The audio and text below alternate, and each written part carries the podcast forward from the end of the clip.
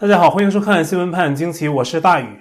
过去一年呢，台湾是世界防疫的典范，对疫情的控制相当好。但是自从四月底台湾中华航空的货机机师爆发群聚感染之后，不明源头的疫病感染案例就持续增加，直到最近几天变得突然非常严重。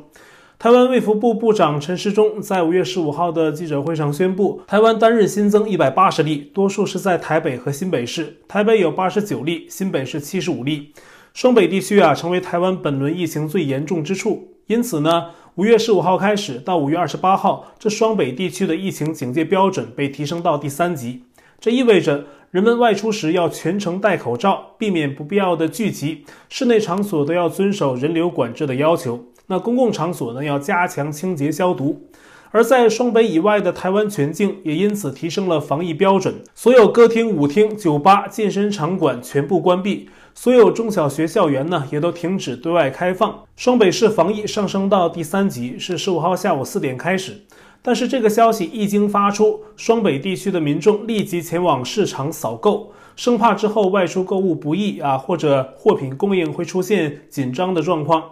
他们有很多传统的果蔬食品市场，十五号中午本来要休息的时候呢，马上又迎来一波扫货潮。一些蔬菜、肉品的摊位，不到一小时，货物就卖光了。那么大型超市也一样，各式货品，特别是食物类，货架都是一抢而空。来晚的顾客只能是望着空空的货架发呆了。结账呢，也比平时艰难得多。有的双北地区民众啊，对媒体说自己排队排了一个小时才轮到他结账，每条等待结账的队伍呢，都排出十几米长。台湾经济部啊，早就意识到这种状况的出现，对超市下发了限购令。卫生纸、方便面、米还有罐头啊，这些重要的民生物资，每人只能购两份儿。同时呢，台湾民众自觉防疫的意识也很强。自从双北地区升级到三级警戒之后，当地人立即自发的就不上街了。其实呢，政府并没有禁止人们必要的出行，但是呢，大家几乎都不怎么出门了。十五号下午开始。往往人潮涌动的台北西门町、信义一零一啊、华西街美食区等好多的商业场合，一下子都变得人迹罕至，街上空空荡荡。有日本网友在网上评论，赞叹当地民众的自律性，称之为“自律封城”，还宣称要向台湾学习。而目前双北地区的疫情的确很敏感，需要一点时间才有可能缓解。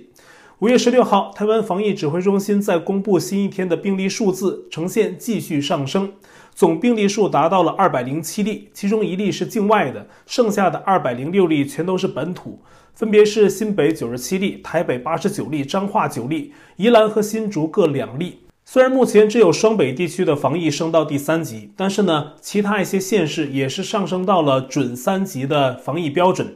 政府公务员已经不被允许去台北和新北市出差，彰化地区也埋藏危机。那最近啊，当地连续爆出确诊个案，截至十六号已经累计达到十五例啊。当地有人参加喜宴，一张桌上十个人就有三个人确诊。彰化县政府估计啊，相关的密切接触者达到了一千三百人，马上公开发通知，要当地身体不适的人呢，赶快去医院就诊采检。而台湾呢，目前还不是个案啊，好多之前防疫做得还不错的国家，最近都开始严重了起来，比如柬埔寨、印尼、新加坡等等啊。最尴尬的是，今年七月二十三号就要办奥运会的日本，本来呢，去年就因为疫情啊给耽误了，结果呢，今年前段时间还行，人们以为瘟疫呢可能就这样过去了，可是呢，现在日本又严重起来。五月十四号，日本首相菅义伟仍然宣称要做好防疫，实现一场安心安全的东京奥运会。但日本东京、神奈川、埼玉还有千叶，每天的病例数目都是居高不下啊。为此，日本福井大学医学院附属医院的岩崎教授认为啊，如果还想举办奥运，只有对东京一带进行封城。他认为，如果要奥运顺利举办，东京及其邻近的地区最好是每天新增不到一百例。而即便达到这样的标准，日本也需要两个月时间才能办到。这对于办奥运呢，风险太大，最好是收效再快一点。那岩崎认为啊，那就是对东京所在的日本首都圈啊采取封闭措施，在保证经济支援的前提下，限制至少百分之八十的民众出行，也许能在两周后有所效果。他说：“如果还想办奥运，或许只能这样做。”中国大陆此时的瘟疫也开始严重起来。虽然中共官媒公布的数据相比其他国家仍然有限，但是中共始终是瞒报疫情。它能报出来一，那实际情况啊，可能就是十。我们上一期节目呢，跟大家介绍，安徽六安、合肥还有辽宁省都出现确诊病例。五月十四和十五号，辽宁营口市连续传出确诊者。那这两天官方通报的累计确诊病例是五个人。所谓无症患者是八人，那营口当地九个地区升级为中风险区，而营口的所有确诊者都是鲅鱼圈地区金色童年摄影基地的员工，另外的所有无症患者呀，也都跟这个摄影基地有关。同时呢，这些员工也都是五月十三号在安徽确诊的李姓和吕姓确诊者的密切接触者，当地已经进行了大规模的核酸检测。那十四号晚上十点多，营口鲅鱼圈的不少市民仍然在户外排队等待核检。那现在鲅鱼圈已经设立四家的隔离酒店，集中隔离四百四十多人。而辽宁省沈阳市啊，也有一名新增的确诊病例，年纪六十一岁，是沈阳盛京医院后勤退休返聘职工，住在沈阳市和平区的益园小区。那目前益园小区啊已经被升级为中风险区。这名确诊者呀，同样跟金色童年摄影基地所在的营口鲅鱼圈有关。其与家人是在今年五一长假期间一起去鲅鱼圈游玩，五月五号返回，五月十四号确诊，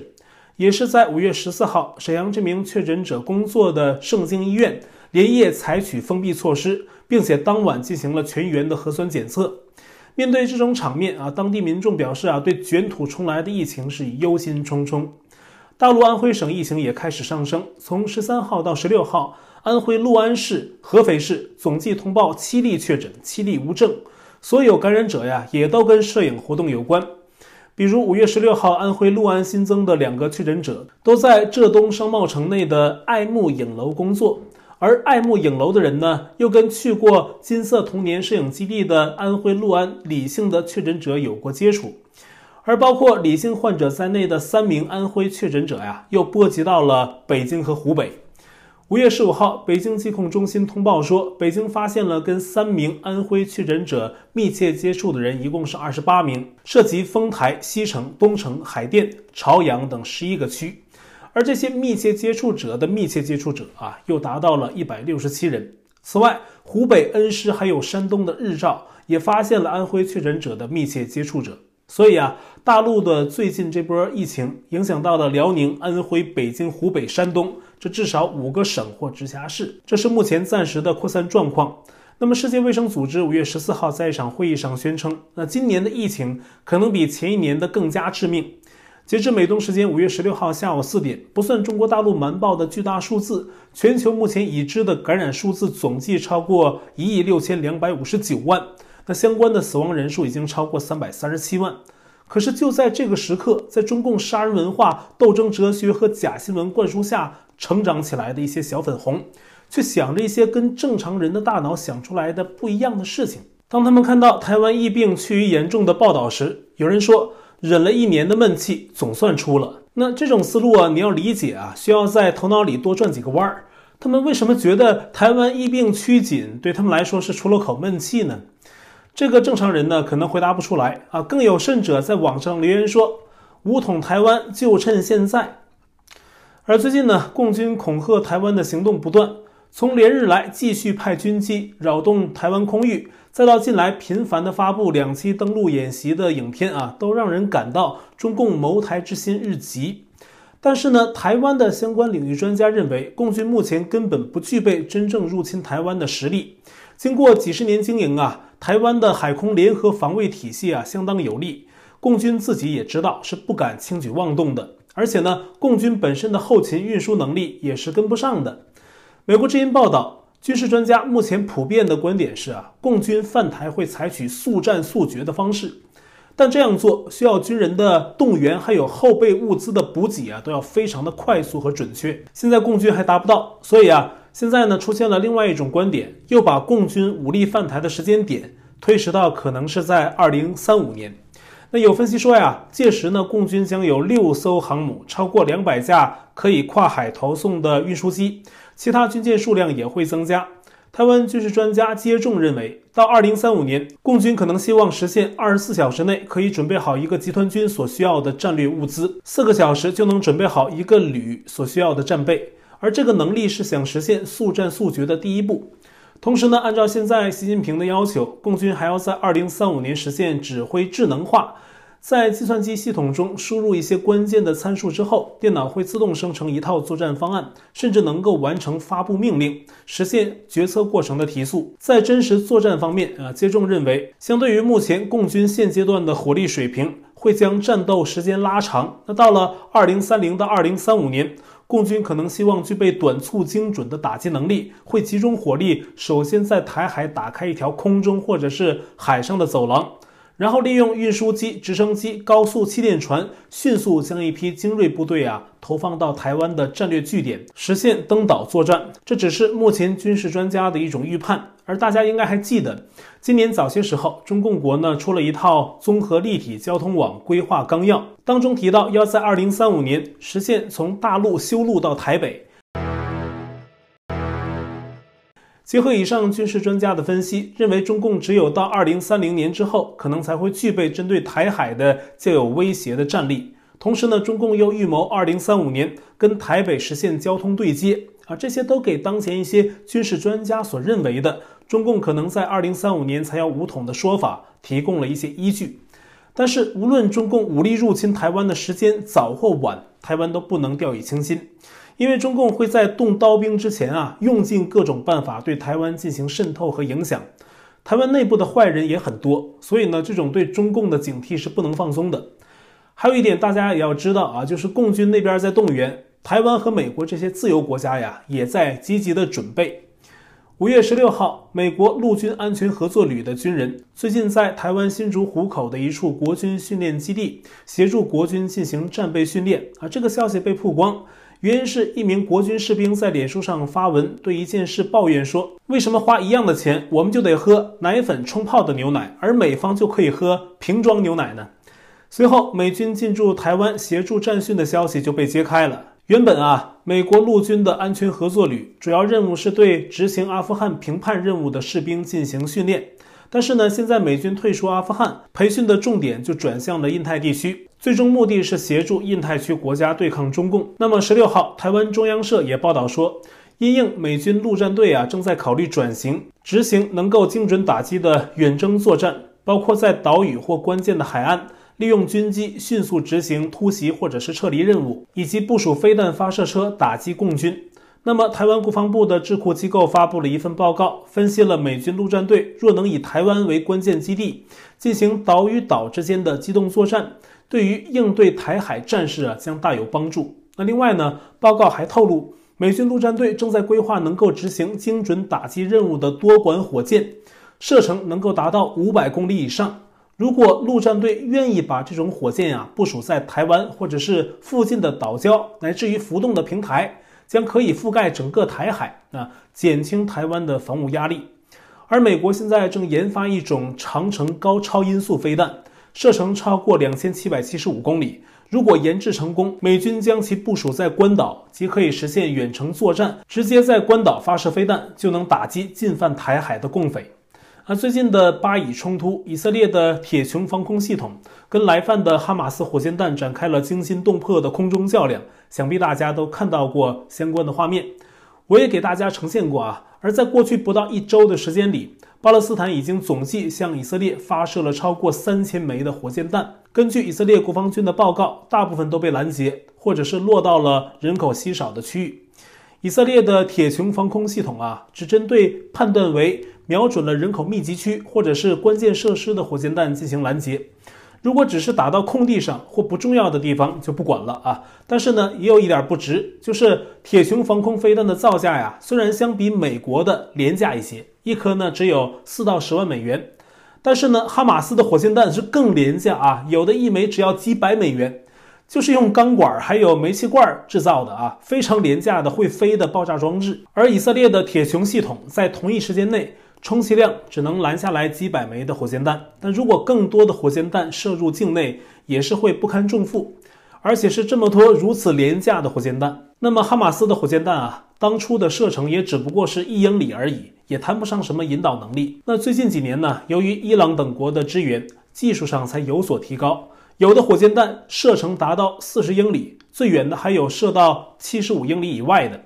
但是在本轮的军事冲突中啊，以色列也不只是等着拦截哈马斯的火箭弹，更多的是主动出击。而且目前来看呢，战术是相当有效。哈马斯方面已经提出希望停火，但是被以色列拒绝。那以色列是怎么打的呢？在不到一周的时间里，就让哈马斯受不了了。首先，以色列呢专打哈马斯的高级官员和特工。截至五月十六号，已知有十四名哈马斯的高级指挥官被以色列定点清除，而且使用了极为残忍的武器啊，就是我们之前看到过的美军在中东使用的刀片飞弹啊。这种刀片飞弹利用无人机发射。在命中目标之后不会爆炸，而是伸出六枚啊锋利的刀片，急速的旋转，就像是榨汁机底下的那个旋转装置一样啊，将目标敌人斩为肉泥，还不会伤及无辜。目前呢，已经被以色列定点清除的十几个人啊，不乏哈马斯的头面人物。包括火箭部队的主要负责人、武器生产部门的高官，还有武装部队、网络部队的高官等等。这种恐怖无声的打击方式令哈马斯慌了神儿啊，开始求休战。其次呢，以色列利用计谋令哈马斯损失惨重。我们都知道，前两天国际媒体纷纷报道，以色列军队在加沙地带边境集结，有九千人。并且呢，已经向加沙地带的哈马斯目标开火，这给所有人都造成一种错觉，就是啊，以色列要在地面进攻加沙，哈马斯也一样。那以色列的动作呀，也是做得很真实啊。于是乎，哈马斯把自己之前像老鼠一样挖好的各种地道利用起来，把大量的火箭弹、武器装备、战略物资运了进去。而这些地道的位置啊，以色列早就利用地雷装置等测试仪器定位好了。等哈马斯把东西运进去之后，以色列这边啊，马上就派出一百六十架战机对地道所在位置进行了轰炸，差不多使用了四百五十枚炸弹，其中有一种钻地弹啊，那这种炸弹落地之后不会立即爆炸，而是在地面上挖洞，挖到一定深度之后再爆炸，打击敌方的地下目标。所以，我们现在看到传出来的影片啊，有的显示是在加沙地带的这个地面上啊，一个坑一个坑的啊，这都是被钻地弹打的。就这样啊，以色列佯装要从陆路进攻加沙，诱骗哈马斯把武器装备囤积到地下，然后呢，将哈马斯大量困在地下的武器装备集中销毁。同时，还有在地下活动的三百到四百名哈马斯特工人员，也都在轰炸中成为炮灰。那这轮行动之后啊，五月十四号晚，加沙地带就平静了许多，哈马斯也没有像之前那样拼了命的往以色列扔火箭弹，而是举旗求和。但是呢，以色列不接受，而且到现在停在加沙边境的九千人部队没有进入加沙地带半步，主要都是以空袭的形式进行还击。那以色列在空袭可能有平民的目标时呢，还有个习惯，被俗称为敲屋顶。就是提前通知楼内的人士撤离啊，形式包括直接给所在大楼的人打电话，然后再轰炸啊。就像这个画面中啊，在以色列轰炸前，人们早已撤出大楼，大楼周围的安全线都已经拉好了。安全线外的人呢，还有人举手机等着录飞弹炸大楼的画面，也有新闻摄影师早早等在可能要被轰炸的大楼附近捕捉画面，等以色列飞弹杀到之后啊，冷静拍摄。五月十五号，以色列以这种方式空袭了美联社所在的一栋大楼。那这栋大楼同时有哈马斯军事人员躲藏，也有军事设施，所以呢，成为以军的目标。在空袭之前，以军通知楼内的人撤离，但是之后呢，美联社还是发出声明抗议。这是在巴以之间爆发的冲突。那我们接下来呢，再简单关注另外几件事啊。第一个就是现在啊，香港的政治圈传出一个消息。说今年七月之前，香港有两家媒体可能要被港共以国安法的理由取缔，一个很可能是《苹果日报》，那另一个呢，现在是众说纷纭。香港东网也报道说，黎智英被捕之后，壹传媒麻烦不断，面临财政危机。那么《苹果日报》可能要在七月一号前后面临取缔，而《明报》的相关报道则说，《苹果日报》呢可能最多撑一年。那么第二个就是大陆最近呢频频发生反常的气候现象。五月十号以来，武汉遭受十级大风还有九级龙卷风的侵袭，后来的龙卷风啊还夹杂冰雹，导致八人丧生，两百八十人受伤，毁掉的民房达到八十五间。而在最近，大陆江苏省苏州市也遭受龙卷风的袭击，同时伴有闪电雷暴，造成当地电力严重受损。官媒报道，数十人受困，而实际的破坏呀，可能更严重。随后，五月十五号，贵州省开阳县又遭遇十四级恐怖狂风，造成至少两百四十户住宅受损，一千多亩农作物受灾。那第三个呀，就是大陆上海长宁区政府最近为了迎接中共僵尸百年的庆祝，搞出一件事儿来宣传啊，说上海的一名患有认知障碍的九十一岁老妇人常年坐轮椅，需要人搀扶。结果四月三十号，在听到一首共产党的红歌之后，竟慢慢站起身，要拉着女儿一起跳舞。那这个宣传一出啊，在大陆都被人吐槽，海外呢就更别说了。有海外华人呢还在自己的推特上调侃说。他可以证实红歌有这个效果啊！以前呢，他家乡祭祖去坟地上坟的时候播放红歌，然后呢，祖先都从地里一个一个爬出来，然后呢，听完之后再钻回地下。我想啊，等慢慢中共左风病是越来越严重的时候，这种事儿估计是可以拿出来宣传的。那好啊，最后呢，想跟大家说的是啊，五月十六号，我们之前举办的母亲节美食比赛的获奖名单按期公布了。已经在我们的美食活动网页上公开啊，大家可以先去观看结果。今天因为时间问题啊，就先不在节目里跟大家细说了。那明天的节目，我们在节目中啊，再跟大家介绍获奖者还有获奖的情况。但是网页上已经公布了啊，那这个网页的链接啊，我会在今天节目留言区置顶啊，欢迎大家的关注。好，我在 Telegram 上面的观众讨论群是 t.me 斜线 xwpajq 下划线 us。节目信箱是 xwpajqi@gmail.com，会员部分我们全部转到了网站 U Lucky 上，链接我已经在留言区置顶，也欢迎您订阅本频道并点击小铃铛获得节目发布通知。那今天节目呢就到这里了，感谢您的收看，我们下期再会。